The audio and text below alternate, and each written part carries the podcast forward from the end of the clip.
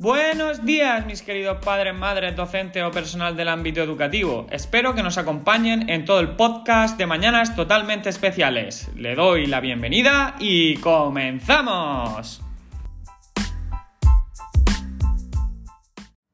En este duodécimo episodio de Mañanas Totalmente Especiales vamos a hablar sobre el trastorno obsesivo compulsivo. ¿Vale? Dentro de este trastorno general tenemos eh, diferentes tipos, ¿vale? Que están considerados dentro de este eh, grupo y los vamos a ir viendo uno por uno, definiendo sus características eh, también una por una y los recursos y tratamientos que tenemos para cada uno de ellos. En primer lugar, me gustaría empezar definiendo cuál sería los trastorno obsesivo compulsivo de manera general y para esto necesitamos eh, pues dos conceptos básicos, la obsesión y la compulsión. La obsesión, si la definiéramos, serían pensamientos, impulsos, imágenes recurrentes y persistentes que se experimentan como intrusivas o no deseadas, causando malestar y o ansiedad.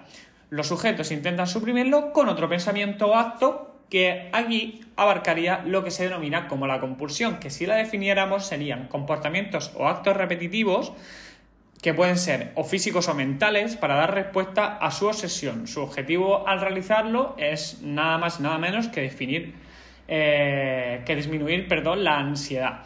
Esto presenta un doble reforzamiento.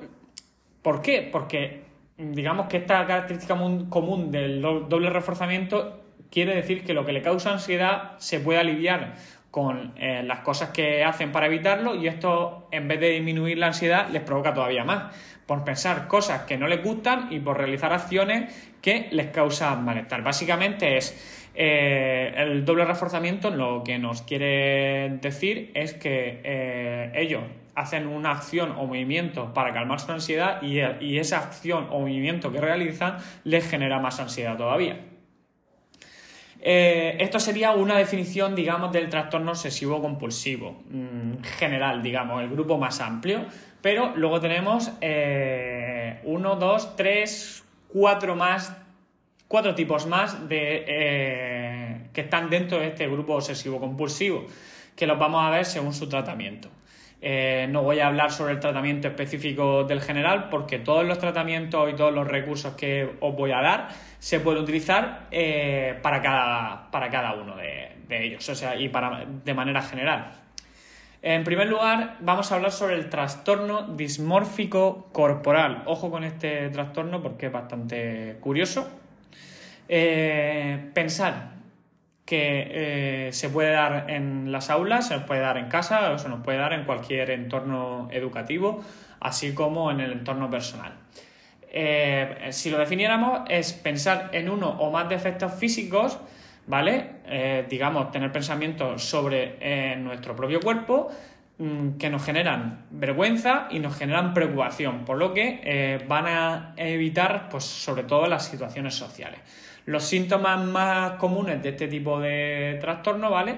Serían la preocupación excesiva por ese defecto percibido en su apariencia, pensar que el defecto les hace desagradables o deformes, es decir, tienen pensamientos de deformidad, pensar que los demás prestan especial atención a su apariencia de forma negativa, es decir, que las personas tienen pensamientos negativos hacia ellos por su forma física, evitan situaciones sociales precisamente por, este, por esta serie de pensamientos que se generan, comparan su apariencia con, la de los demás, que esto es, mm, hay que tener mucho cuidado, ¿vale? Porque puede derivar, mm, como ya sabéis, a trastornos de la alimentación.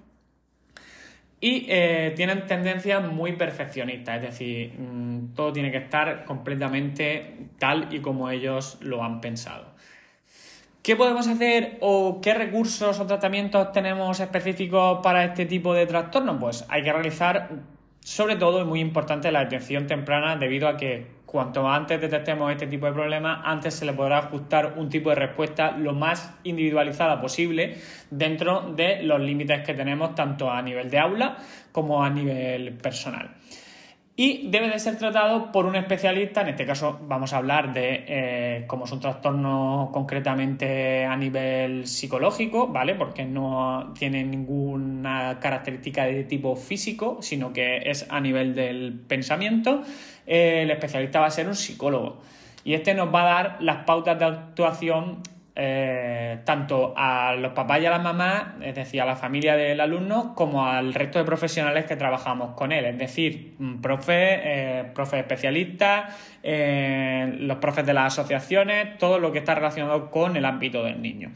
Y lo que vamos a utilizar, pues sobre todo es la terapia cognitiva, conductual y farmacológica. Cuidado con esto de la farmacológica porque yo no soy partidario de, de la medicación. Yo personalmente creo que se pueden, primero, antes de un eh, tratamiento farmacológico, considero que hay que haber agotado previamente todo lo posible, porque ya sabéis que son pastillas al final. Mm, al final eh, estamos metiendo químicos al cuerpo. Pero esto es una opinión personal, ya cada uno eh, que piense y considere según su criterio. Seguimos. Luego tenemos otro trastorno que es muy común y que lo hemos escuchado eh, con normalidad, que es el síndrome de Diógenes, ¿vale? Pero mm, según la clasificación de, de DSM5 está considerado como trastorno por acumulación, ¿correcto? Tenemos un diagnóstico, tenemos unos síntomas y tenemos unos recursos también.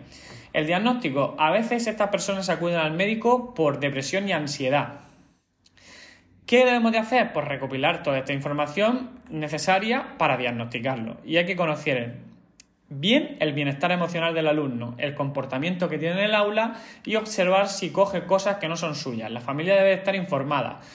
Esto es muy importante, ¿vale? Porque al final yo siempre aquí me centro a nivel de aula, ya que soy docente de audición y lenguaje y pedagogía terapéutica, yo no voy a hablar más a nivel psicológico porque mm, no está dentro de mis competencias, pero como docente sí que es verdad que puedo decir que hay que hacer una revisión completa de lo que hace este tipo de niños y más si tenemos un conocimiento previo de que hace este tipo de cosas al final mm, nosotros somos el puente para, los profesionales que trabajan fuera y para los papás y las mamás para todo este tipo de cosas. ¿Quién va a observar al niño en el aula? No lo va a observar el papá y la mamá que están en casa, lo va, lo va a observar el docente, en este caso eh, nosotros, ¿vale? Los síntomas, pues mira, excesiva adquisición y almacenamiento de objetos, es decir, sin ningún tipo de sentido, y dificultad para desechar sobre todo lo que no tiene utilidad o eliminar las cosas que no sirven para nada. Los problemas eh, se suelen manifestar con el paso del tiempo y no se puede no se puede confundir sobre todo con el tema de la colección, ¿vale? Porque hay muchos niños que coleccionan cosas y a día de hoy adultos también coleccionan cosas. Yo me considero una persona coleccionista de ciertas cosas, ¿vale? Por lo tanto, mm, esto estamos hablando de a nivel más grave y eh, acumular cosas sin sentido de ningún tipo y, y al final Mm, al final esto genera, ya no es que, acumule cosas, es que al final está sustrayendo cosas a otros niños que, no son suyas. Al final esto, en palabras mayores, si no se trata, eh, estaríamos hablando de, de hurto, ¿vale? En cuanto a los recursos y tratamiento, pues el tratamiento requiere, pues sobre todo de distintos profesionales y el apoyo de la familia ya sabéis que es fundamental. Hay que enseñar sobre todo dar valor a las cosas, a tirar las cosas que, no, lo, que no tienen este valor eh, de ningún tipo. Aprender sobre todo a resistir el impulso de adquirir objetos, a aprender a organizar y clasificar objetos, a enseñar sobre todo un orden y hay que realizar pues también una terapia cognitiva conductual. Ya sabéis que aquí tenemos eh, que estar muy de la mano de los profesionales de la mente, ¿vale? O los psicólogos. Eh, básicamente este sería el trastorno por acumulación. Hablaríamos de síndrome de Diógenes si esto se extendiera mucho más en, el tiempo y, acumuláramos mm, cosas sin ningún tipo de sentido, incluido basura, ¿vale? Es decir, al final para ellos no es basura, pero, pero generaría, mm, ya sabéis, los casos más graves que se han visto incluso en televisión. Hemos podido ver eh, casas completamente llenas de objetos sin ningún tipo de sentido y a ellos les parecen que, son súper importantes y que no hay que desecharlos. Si se trata de, de pequeños, ya sabéis que una atención temprana también este tipo de, de trastornos es maravilloso porque se le puede aplicar una serie de normas para que el niño las adquiera y aprenda a, a organizarse y a desechar todo aquello que no tiene valor y quedándose con lo que verdaderamente es significativo para ellos. Luego tenemos otro tipo de trastorno eh, que es la tricotilomanía, ¿vale? Que aquí sí me voy a remitir sobre todo las características al DSM5 porque me parece bastante curioso y en cuanto empiece a explicaros cuáles son las diferentes, los diferentes síntomas, eh, os vaya a quedar un poquito alucinado y de hecho, alucinados y de hecho se, ve, es decir, esto se ve eh, realmente. Eh, según el DSM5, eh, este tipo de trastorno mm, conlleva arrancarse el pelo de forma recurrente, es decir, tanto de la cabeza como de las cejas, como incluidas las pestañas, es decir, se arrancan el pelo sin ningún tipo de sentido. Intentos repetidos de disminuir o dejar de arrancárselo, ellos intentan no hacerlo, pero al final mm, eh, acaban errando. la causa por la cual se la arrancan suele ser por malestar o deterioro social, es decir, se lo arrancan, se lo arrancan por este tipo de cosas eh, no se puede atribuir ninguna afección de tipo médica y tampoco se explica mejor por otro tipo de trastorno de tipo mental. Esto suele comenzar durante la infancia y es una conducta similar, pues como puede ser a, chuparse el dedo, ¿vale? Como hemos hecho todos de, pequeño. Además, el sentido por el cual lo hacen es, pues, eh, pueden elaborar pues, bolas para jugar con el pelo o introducírselo en la boca o romperlo a trocitos simplemente eh, como algo eh, bastante significativo. ¿Qué intervenciones podemos tener para este tipo de trastorno? Pues ya sabéis, igual que los anteriores, hablamos de intervenciones psicológicas. Muy importante ese feedback eh, maestro orientador orientador, psicólogo, psicólogo docente, ¿vale? Y papá y mamá que no se nos olviden que siempre deben de estar en la, en la pirámide de, de, las intervenciones. Es decir, los papás y las mamás son nuestro soporte en las casas, que es, eh, suelen ser, eh, digamos, los cimientos por los cuales nosotros como docentes vamos a construir una buena intervención en el, en el niño. Eh, aprovecho ahora para, antes de seguir con los recursos, para deciros que, en, que tengo un Instagram, ¿vale? Que se llama Mañanas Totalmente Especiales eh, sin la ñ, ¿vale? En bananas totalmente especiales, que podéis meter, meteros y que voy subiendo información y hoy he publicado un, un artículo bastante interesante que si podéis, si tenéis un ratito, echarle un vistazo, que habla sobre esto, eh, sobre la importancia de los papás y las mamás y que la educación reside en ellos desde un inicio. Seguimos eh, por donde lo habíamos dejado. ¿Qué tipo de intervenciones o recursos tenemos? ¿Vale? Pues hay que reconocer en primer lugar el el problema, hay que intentar cambiar las rutinas que este ha generado. Sobre todo, podemos, para romper las rutinas, podemos utilizar movimientos antagonistas, ¿vale? Que esto mm, se utiliza bastante y suele ser bastante eh, significativo y suele tener un buen un procedimiento bastante positivo. También podemos utilizar técnicas de meditación, de relajación, para combatir esta ansiedad. Ya sabemos que, como bien he dicho en, en los... Eh, en las características viene, esto viene asociado, este arrancarse el pelo viene asociado por, eh, por un malestar social y por, por, un, por, por, este tipo de ansiedad que, que, se le genera, ¿vale? Y ya sabéis que como hemos hablado también arriba en la explicación general del trastorno obsesivo compulsivo, esto se genera para combatir una ansiedad, por lo tanto, todo lo que sean las técnicas de meditación, relajación, mindfulness, ya sabéis que lo digo mucho en mis anteriores eh, episodios eh, mm, se ha demostrado que funcionan bastante bien con este tipo de trastornos, ¿vale? Eh, y luego tendríamos eh, pues todo aquello que genere pues un control sobre el niño, una buena observación, un, un, intentar que no sucedan estas cosas en, tanto en el ambiente familiar como en el ambiente escolar y eh, debéis de pensar también que ese feedback entre papá docente tiene que ser bueno, sobre todo para ellos pueden descubrir técnicas concretas o estrategias que han utilizado con su hijo para que deje de hacer este tipo de conductas y nos las pueden transmitir a nosotros y al revés, ¿vale? Eh, esto es muy importante. Y eh, por último, dentro de este tipo de trastornos obsesivos compulsivos que tenemos, tenemos el trastorno por escoriación, es decir, rascarse. para eh, la forma común, ¿vale?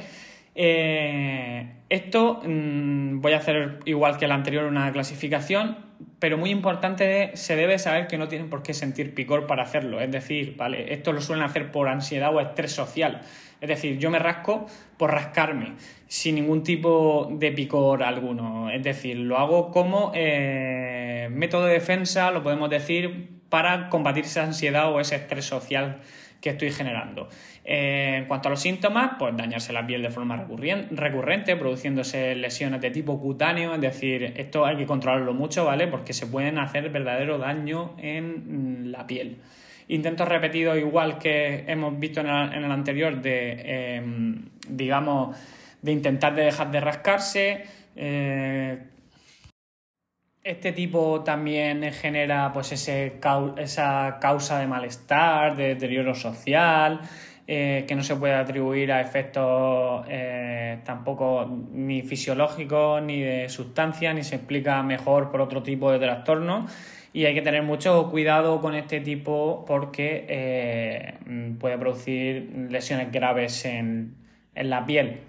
¿Cuál sería el tratamiento, la intervención con este tipo de trastorno? Pues, eh, pues psicoterapia conductual, esto es a nivel más de la conducta, ¿vale? Hay que tratar este tema, tenemos que eh, hacer uso también de los psicólogos y hay que, pues bueno, en primer lugar reconocer el problema, cambiar la rutina, romper la rutina con movimientos antagonistas, técnicas de meditación y relajación para combatir este tipo de ansiedad, ¿vale? Es muy parecido al trastorno de la tricotilomanía, ¿vale? Que eh, al final tienen, digamos, tratamientos parecidos.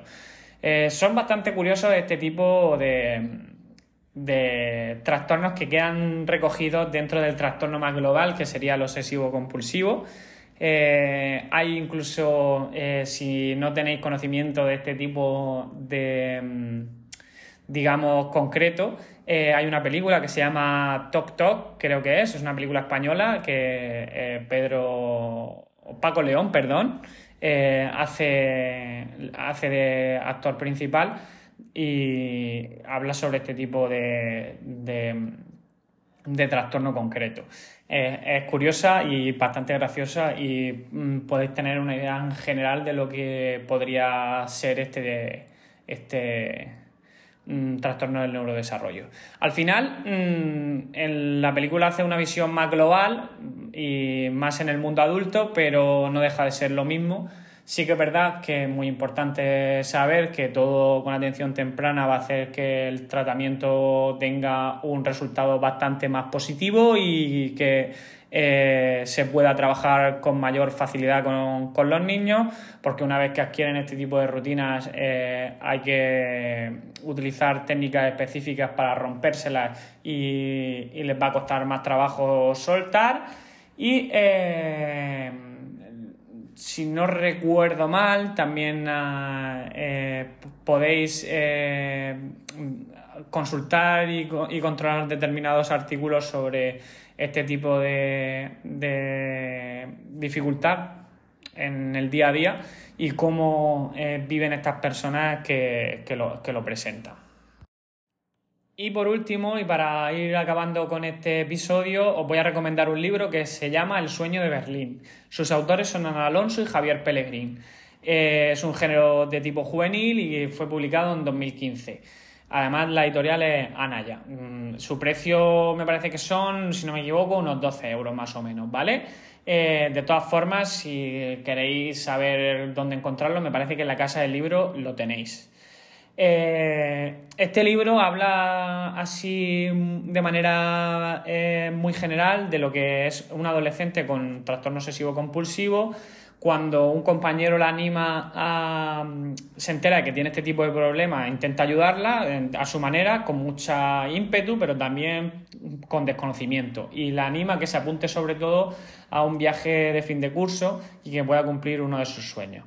Además, también está cargado de ese componente familiar o, eh, bastante arraigado, es decir, que genera bastante tensión porque su madre mm, quiere que sea como las niñas de su edad y eh, para ello precisa o necesita que se medique, además intenta sobreprotegerla.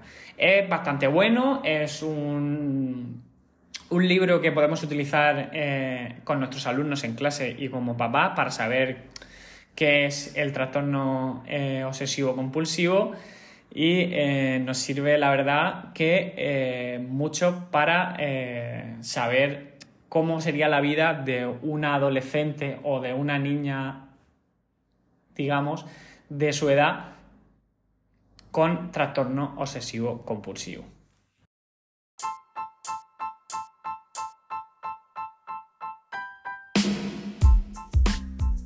Bueno, y esto es todo. Espero que hayáis podido aprender algo más sobre este tipo de trastornos, que hayáis recibido la información que día a día necesitamos como padres, madres, docentes y personal del ámbito educativo.